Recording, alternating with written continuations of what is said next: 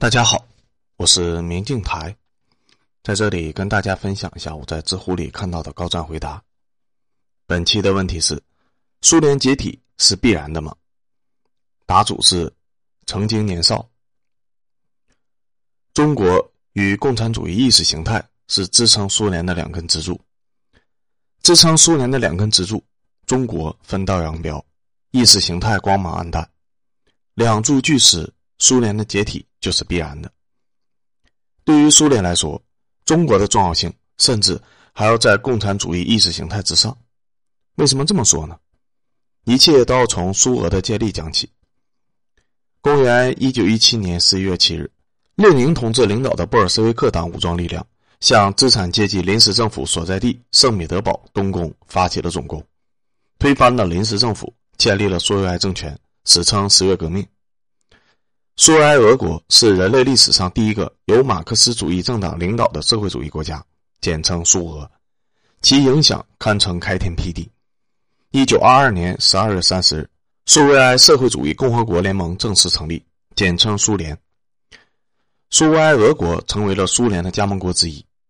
西方资本主义国家一直视社会主义为洪水猛兽，必欲除之而后快。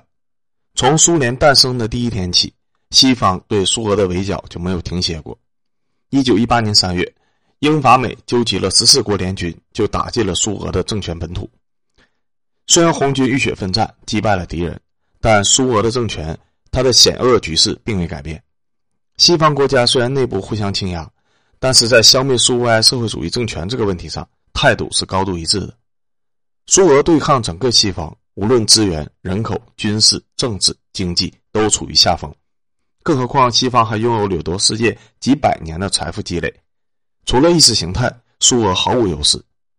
苏俄的首要问题就是寻找同盟，一起对抗西方，从而弥补自身国力的不足。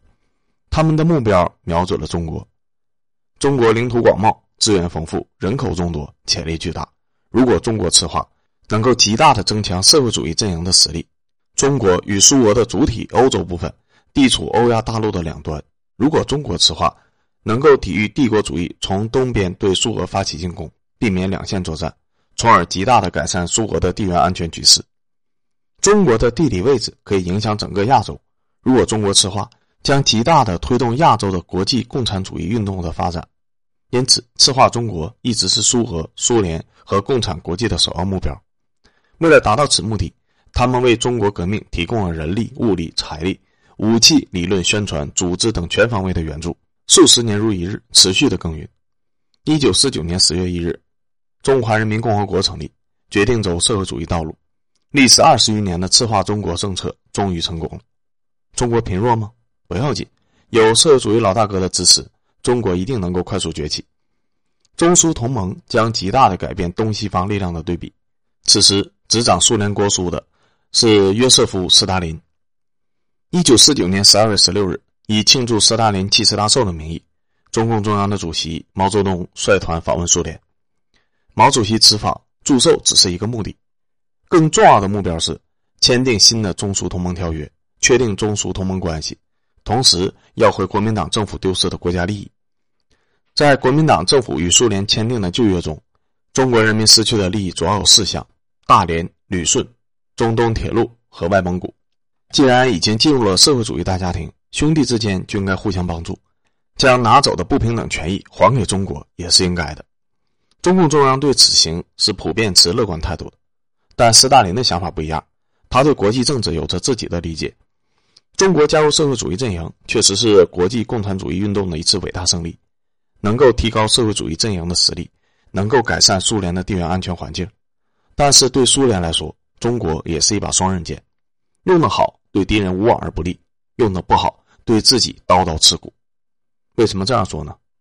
两个原因：一、地缘政治。一九四五年，蒋经国代表的国民党政府去莫斯科商谈，希望修改旧的中苏友好同盟条约中关于外蒙古的条文时，斯大林就曾直言不讳：“老实告诉你，我之所以要外蒙古，完全是站在军事的战略观点而要的这块地方。当时有一个军事力量从外蒙古向苏联进攻，西伯利亚铁路。”被一切两断，俄国就完了。我可以告诉你，条约是靠不住的。再者，你还有一个错误，你说中国没有力量侵略俄国，今天可以讲这话，但是只要你们中国能够统一，比任何国家的进步都要快。二、意识形态，中国的潜力太大，如果中国共产党在如何走社会主义道路这个问题上有了自己的理解，一定会对苏联共产主义意识形态主导的地位形成挑战，进而削弱苏联的意识形态吸引力，造成社会主义阵营的内部分裂。南斯拉夫的铁托已经给苏联蒙上了阴影，中国的实力与南斯拉夫更是不可同日而语。因此，斯大林在与毛主席谈判的时候，什么问题都可以让步，唯独在外蒙古独立的问题上寸步不让。毛主席曾经据理力争：“为什么蒙古不能统一呢？”斯大林立即反驳：“如果让内蒙古并入外蒙古，中国会失去大片的领土。”最终，新中国与苏联签订的《中苏友好同盟互助条约》。国民党让出去的四个主要利益，中共中央拿回了三个：大连、旅顺、中东铁路。但是外蒙古独立，虽然没有完全达到目的，但毕竟签订了新的条约，中苏两国结成同盟，互相的军事保护。苏联答应对中国提供援助，此行依然收获很大。但斯大林的援助可不是那么好拿的。为了考验中国共产党到底是不是苏联心目中真正的马克思主义者，斯大林下定决心。支持金日成发动朝鲜战争，主动在中国的周边挑起了战火。想要援助可以，先拿出你的诚意。毛主席看出了斯大林的用意，从国家安全的角度出发，力排众议，决策出兵抗美援朝，保家卫国。三年生死鏖战，烈士流血牺牲，最终社会主义阵营与资本主义阵营在三八线停火。在朝鲜战争中，斯大林完全达到了他的战略目标：一。让中国与美国在战场上结下血海深仇，完全断绝了中国倒向资本主义阵营的可能性。二，让中国在完全倒向苏联，承认莫斯科在意识形态上的领导地位。三，朝鲜战争的胜利出现了第二个可以和西方在战场上硬碰硬的社会主义国家，社会主义阵营的影响力再次扩张。自此之后，苏联开始大量的援助中国，增强中国的实力。援助中国的同时。也将整套斯大林体制移植到了中国的集体，在国家体制上，中国从上到下完全走的是苏联路线。如果中国想要改变斯大林体制，就是从自己的身体上割肉，极其的痛苦。后来的历史史实也证明，如果不是新中国第一代集体，中国根本不可能从苏联的模式禁锢中解脱出来。斯大林还给苏联的后继者留下了一策：世界革命，欧洲归苏联，亚洲归中国。这样既可以继续推进国际共产主义运动，苏联又不需要承担那么多的国际责任，还可以将中国紧紧地拢在社会主义阵营。无论从哪个角度讲，都是对苏联最好的政策。慈父的政治手腕确实厉害。有了中国的鼎力支持，有了社会主义阵营在朝鲜打出来的赫赫军威，苏联在国际政治中纵横捭阖，输出革命，是埋葬帝国主义殖民体系最主要的推手。广大被殖民、被压迫的国家纷纷独立，国际共产主义运动的浪潮达到了顶峰。在当时的世界人民心中，苏联才是人类的希望，美国为代表的资本主义必将走向灭亡。这一点从两者高举的旗帜上就可以看出来。苏联的旗帜是解放全人类，美国的旗帜是保卫自由世界，一个攻，一个守。中苏同盟时期也是苏联唯一有机会赢下冷战的时期。一九五三年三月五日。斯大林在莫斯科去世。真正的共产党人没有私怨，只有公义。中国共产党对斯大林给予了极高的评价。中央人民政府发出公告，宣布自三月七日起至九日，全国下半旗致哀。在这三天的致哀期里面，全国各企业、部队、机关、学校以及人民团体一律停止宴会娱乐活动。三月六日，毛主席致电苏联的领导人，向斯大林的逝世表示了哀悼。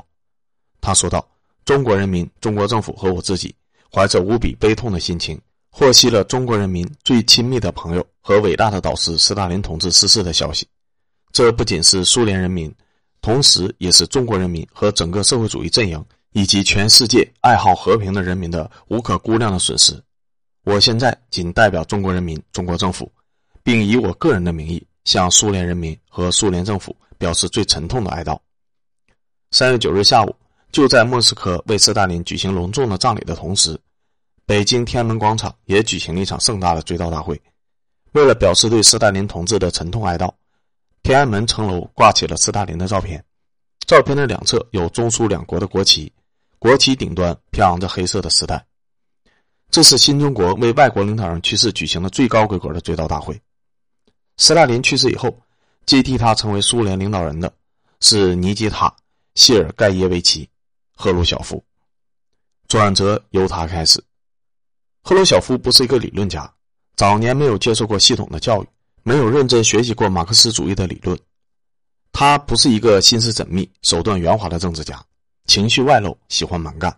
赫鲁晓夫并没有深刻领会斯大林的政治遗产，相反，他做了两件事情，彻底断送了苏联的大好形势：一、秘密报告反对斯大林。一九五六年二月二十五日，在苏共二十大会议的最后一天的上午。苏共中央第一书记赫鲁晓夫做了题为“反对个人崇拜及其后果”的报告。报告将大清洗期间骇人听闻的犯罪行为的原因总结为：斯大林个人性格的粗暴和破坏了列宁时期的党内民主。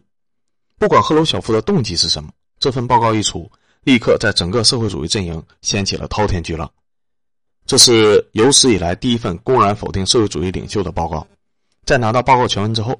中共中央立刻集体研究，得出的结论是：赫鲁晓夫反斯大林的秘密报告，一是揭了盖子，这是好的；二是捅了娄子，全世界都震动。对斯大林应该三七开，不能全盘的否定斯大林。若论私人感情，中共中央其实最有理由批判斯大林。土地革命时期、解放战争时期、朝鲜战争时期，斯大林从莫斯科发来的指导，均给中国的革命带来了巨大的伤害。因此，中共中央的反应。完全出乎赫鲁晓夫的意料，在他的预料中，这个问题上，中共中央应该是完全支持他的。但是，中共中央的思考更加的深远。首先，将所有的脏水泼在斯大林个人身上，从历史的角度讲是完全不公平的。大清洗运动，整个苏联的党都有责任，甚至包括赫鲁晓夫在内。其次，斯大林为了苏联，为了国际共产主义运动做出过巨大的贡献，他的功劳是远远大于他的错误的。全盘否定他不符合历史事实。最后，斯大林是在国际共产主义运动中享有巨大威望的历史人物，对他的评价突然反转，必然会引起其他社会主义国家的思想混乱，进而引起社会的混乱，动摇整个社会主义阵营的根基。果不其然，很快就出问题了。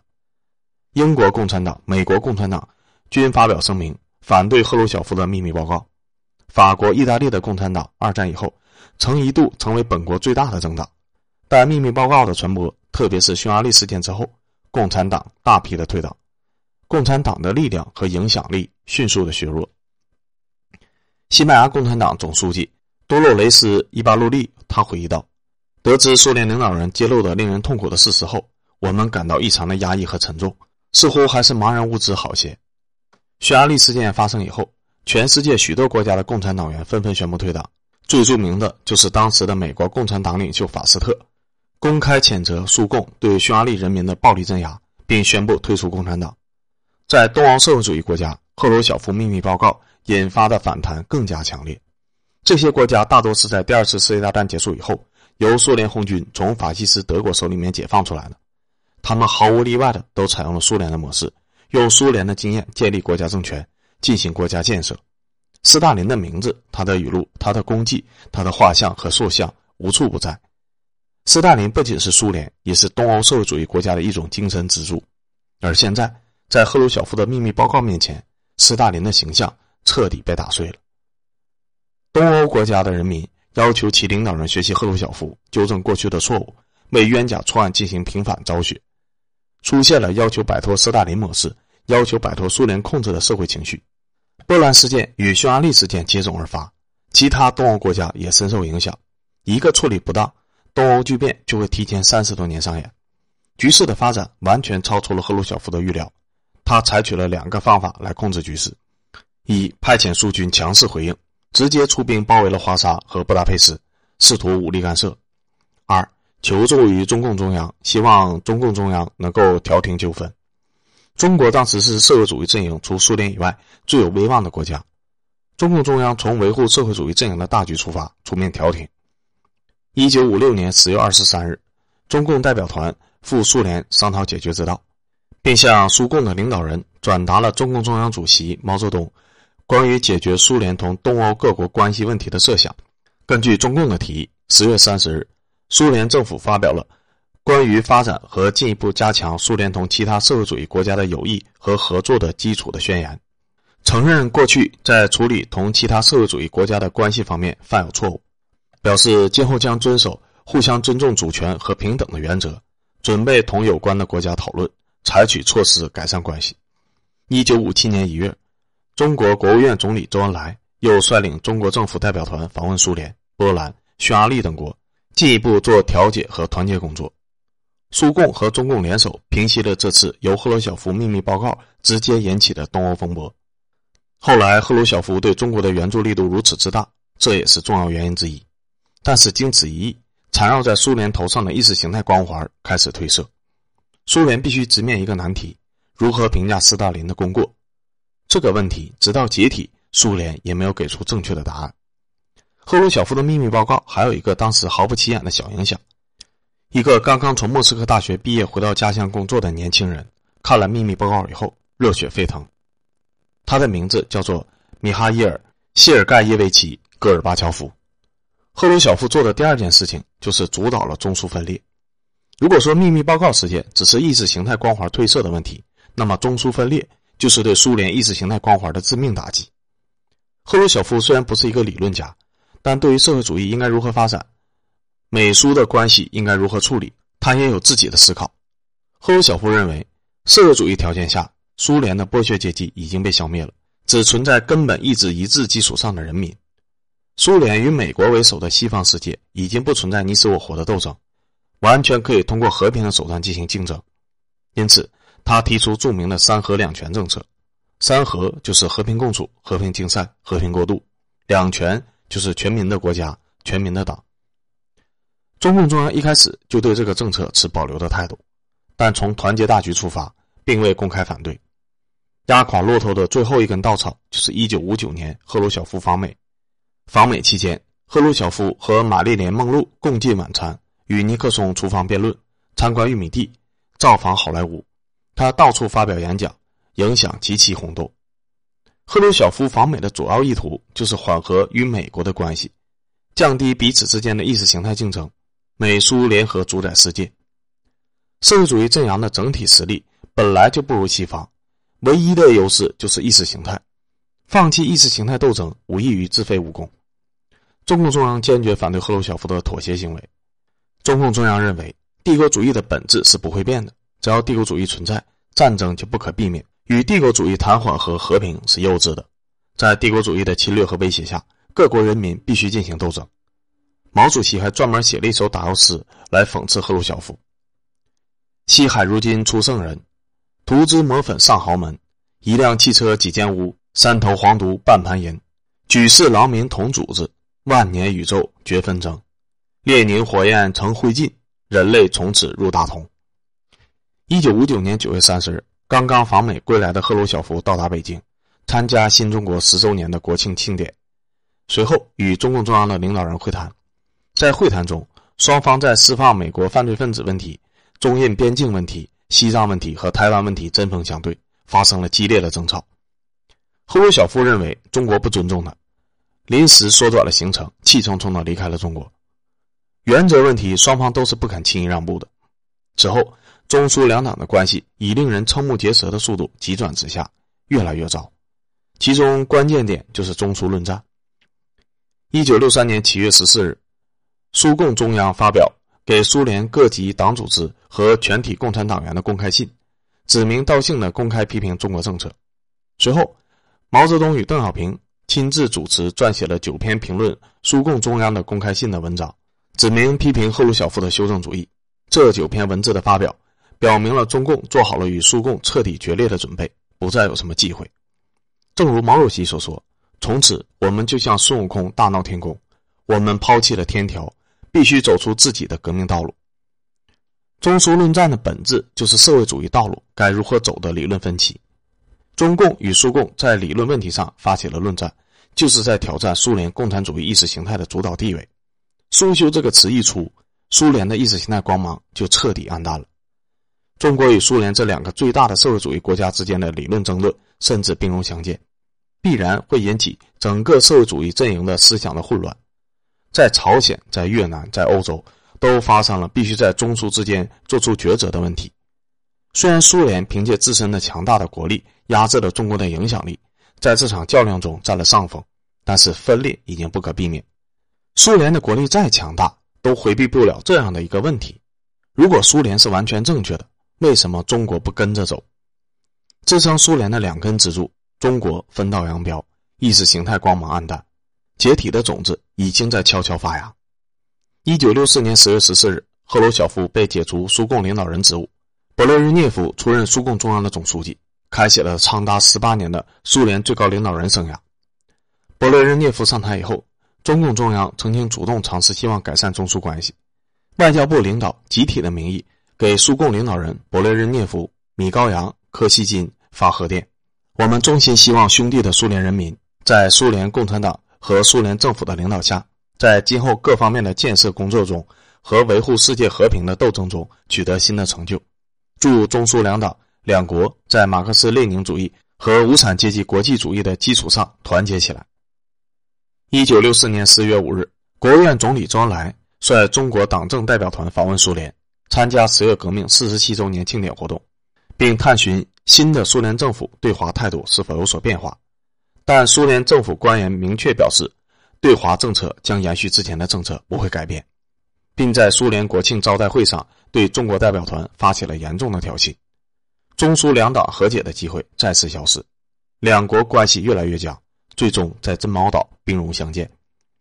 如果说赫鲁晓夫是对理论不是了解，但还能提出点理论的话，那么勃列日涅夫对于理论则是完全没有兴趣，他也没有能力扭转苏联在意识形态上面的颓势。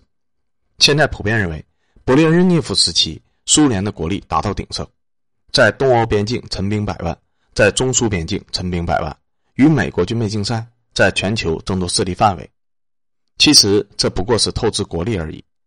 勃列日涅夫时期，苏联的常备军人数量最高超过五百万，军费开支一度占财政支出的三分之一，这必然会挤占其他的民生开支。苏联人民的生活水平长期得不到明显的改善，苏联的危机愈演愈烈。一九七九年的中美建交。中国的对越自卫反击战，更是对苏联的迎头棒击。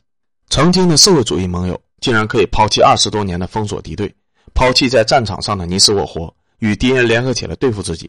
这不仅是国际地缘政治格局的重要变化，也是对苏联意识形态的再次打击，更是可能影响美苏两极争霸最终结果的关键变数。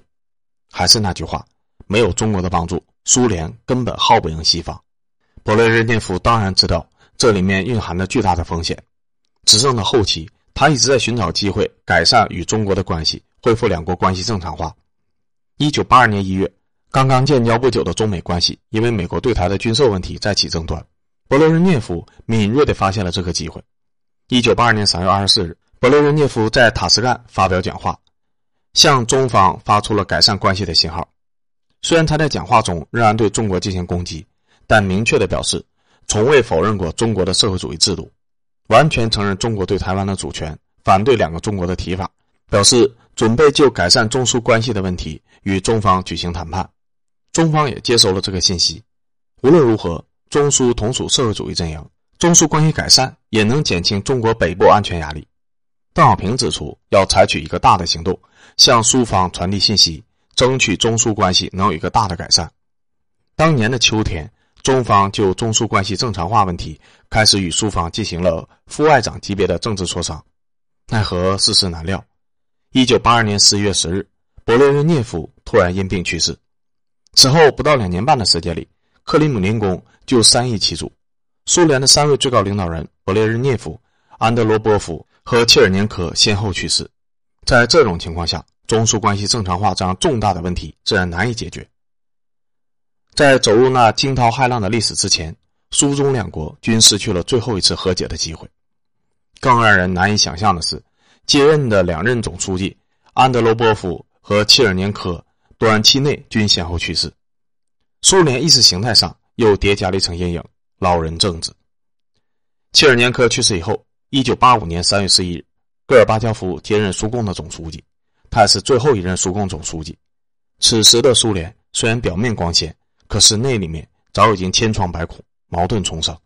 如果戈尔巴乔夫是一个成熟的政治家，此时最应该做的就是继承勃列日涅夫的遗志，赶紧推动中苏关系正常化，互相支持，以求为接下来的改革震荡争取外部支持。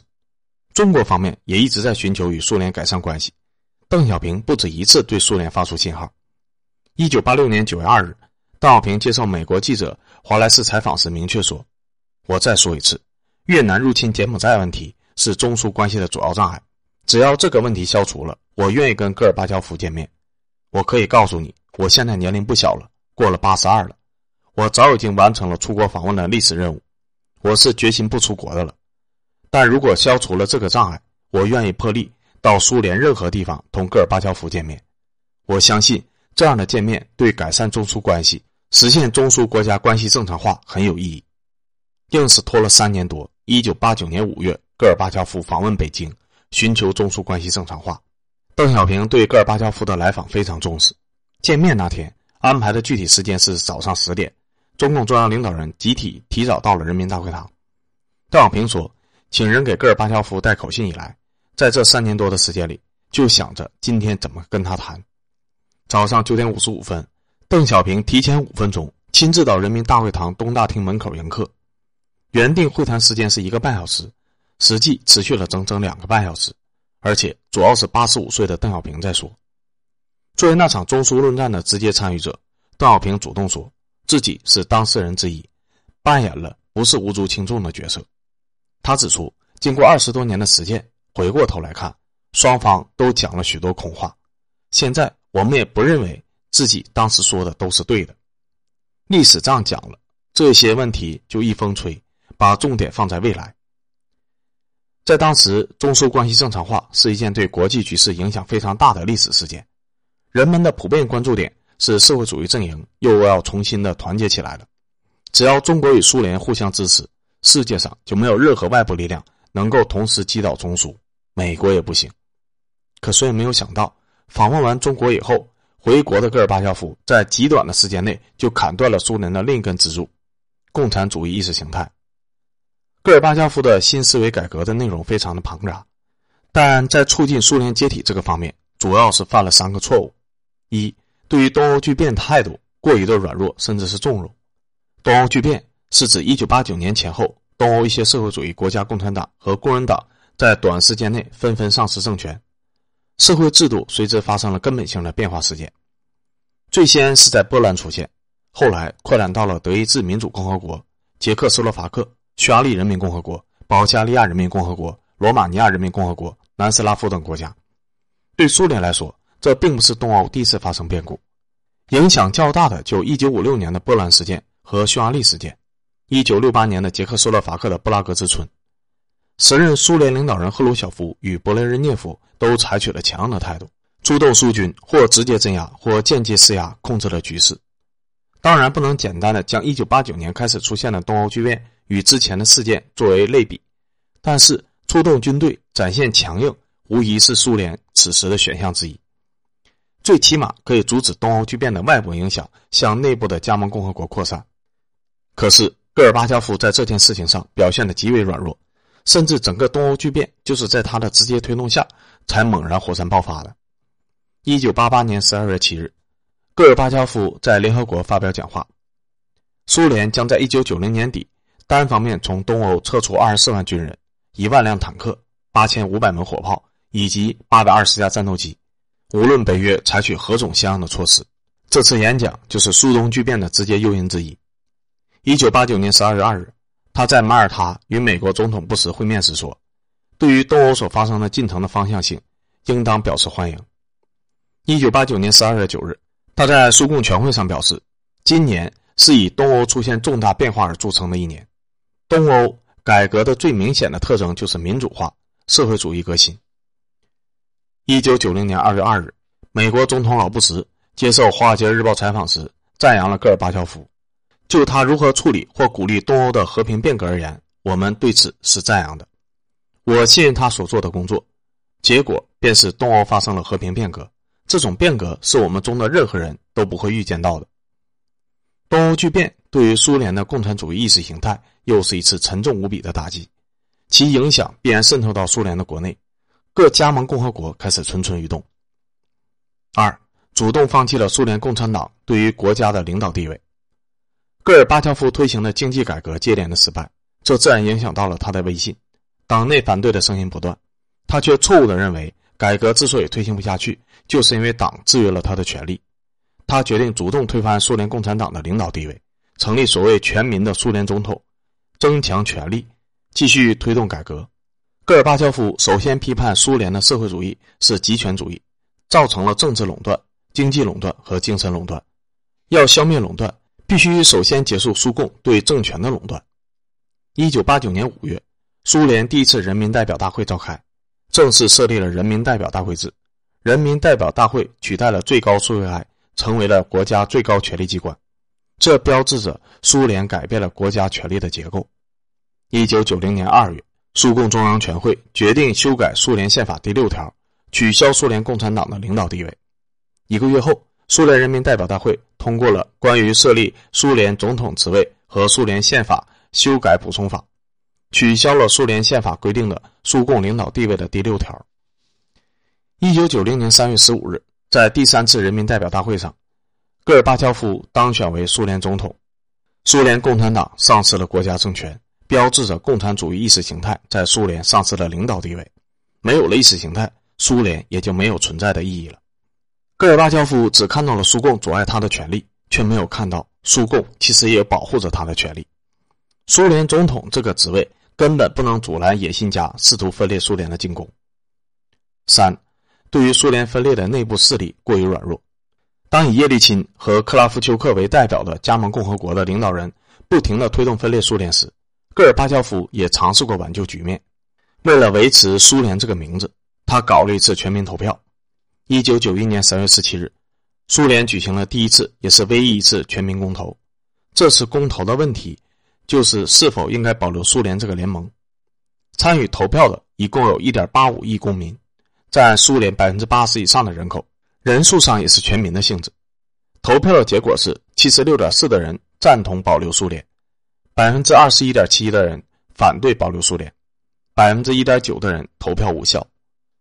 虽然公投的文本中，苏联与之前的苏联性质完全不一样，更像是一个独立国家联合体，苏联中央只保留很小的权利，但这个结果还是能够反映出当时全国绝大多数人们是赞同保留苏联的。戈尔巴乔夫兴冲冲地拿着这个投票的结果与各个加盟共和国谈判，也确实取得了一定的成果。一九九一年八月十五日，《真理报》和《消息报》全文刊登了。供各加盟共和国签署的苏维埃主权共和国联盟条约的正式文本，苏联会继续存在下去。这份条约在八月二十日各加盟共和国签字以后将正式生效。完成了这件事情，戈尔巴乔夫觉得大势已定，就去克里米亚度假了。突然，八一九事件发生了。所谓的八一九事件，就是以副总统亚纳耶夫为首的保守派进行了一次政变。他们觉得戈尔巴乔夫这次改革是失败的。会把苏联带向灭亡，特别是新联盟条约会彻底毁了苏联，所以要阻止戈尔巴乔夫。但是苏联此时实际上已经分崩离析了。苏联中央虽然在新联盟条约中丧失了众多的权益，但毕竟保住了苏联。各加盟共和国也获得了自己想要的东西，他们是支持戈尔巴乔夫的。亚纳耶夫等人反对新联盟条约，就意味着反对各加盟共和国。这不仅仅是亚纳耶夫一个人的反对。而是苏联中央很多人都反对，各加盟共和国领导人怀疑，即使条约真的实施了，自己也未必能获得自己的东西。所以这些加盟共和国的领导人一不做二不休，干脆直接宣布独立。虽然戈尔巴乔夫很快就平定了八一九事件，但苏联这座大厦已经是摇摇欲坠，岌岌可危。内部局势完全恶化之前，有可能挽救苏联存在的外部因素还有两条：一、外部势力干涉，激起苏联的民族主义。二，中国的帮助，这里就要说到美国了。时任美国总统老布什是一个非常优秀的政治家，面对争霸几十年的老对手可能分崩离析这样的旷世功勋，老布什没有头脑发热。在苏联解体的全过程中，美国政府层面只是不停的确定一个问题：苏联的核武器怎么办？其他方面，美国政府层面没有任何实质性的干涉，对戈尔巴乔夫个人一直是给予礼遇的。与之相反。老布什在对待中国的态度上则是突然翻脸，一下子紧紧扼住了中国的喉咙。自1989年开始，整个西方联合对中国采取了全方位的制裁。戈尔巴乔夫没有向中国提出过帮助的请求，中国国内也出现了严重的社会经济问题，根本就没有理由也没有能力对苏联进行实质性的支持。两根支柱都断了，苏联当然会轰然倒塌。1991年8月24日。戈尔巴乔夫宣布辞去苏共中央总书记的职务，并建议苏共中央自行解散。一九九一年十二月二十五日十九时四十分，戈尔巴乔夫宣布辞去苏联总统职务。当晚，在克里姆林宫上空飘扬了七十余年之久的镰刀锤子旗缓缓降下，代表俄罗斯的白蓝红三色旗缓缓升起。一九九一年十二月二十六日，苏联最高苏维埃共和国举行了最后一次会议。宣布苏联停止存在，苏联正式解体。人类有史以来第一个社会主义国家就此不复存在。我看过无数人对苏联解体的评价，个人认为没有普京的评价最为精准。俄罗斯史上最大的罪犯是那些把权力扔在地上，让一些歇斯底里的疯子捡起来的懦弱者，比如尼古拉斯二世和戈尔巴乔夫。苏联解体是二十世纪全世界影响最大的历史事件之一，苏联解体也是国际共产主义运动的重大挫折。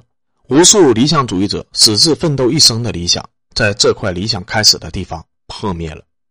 但请不要灰心，国际共产主义运动燃起的熊熊烈火并没有完全熄灭，在世界的东方，有一群人依然高举着社会主义的伟大旗帜，依然高唱着国际歌，依然朝着伟大先辈指引的方向。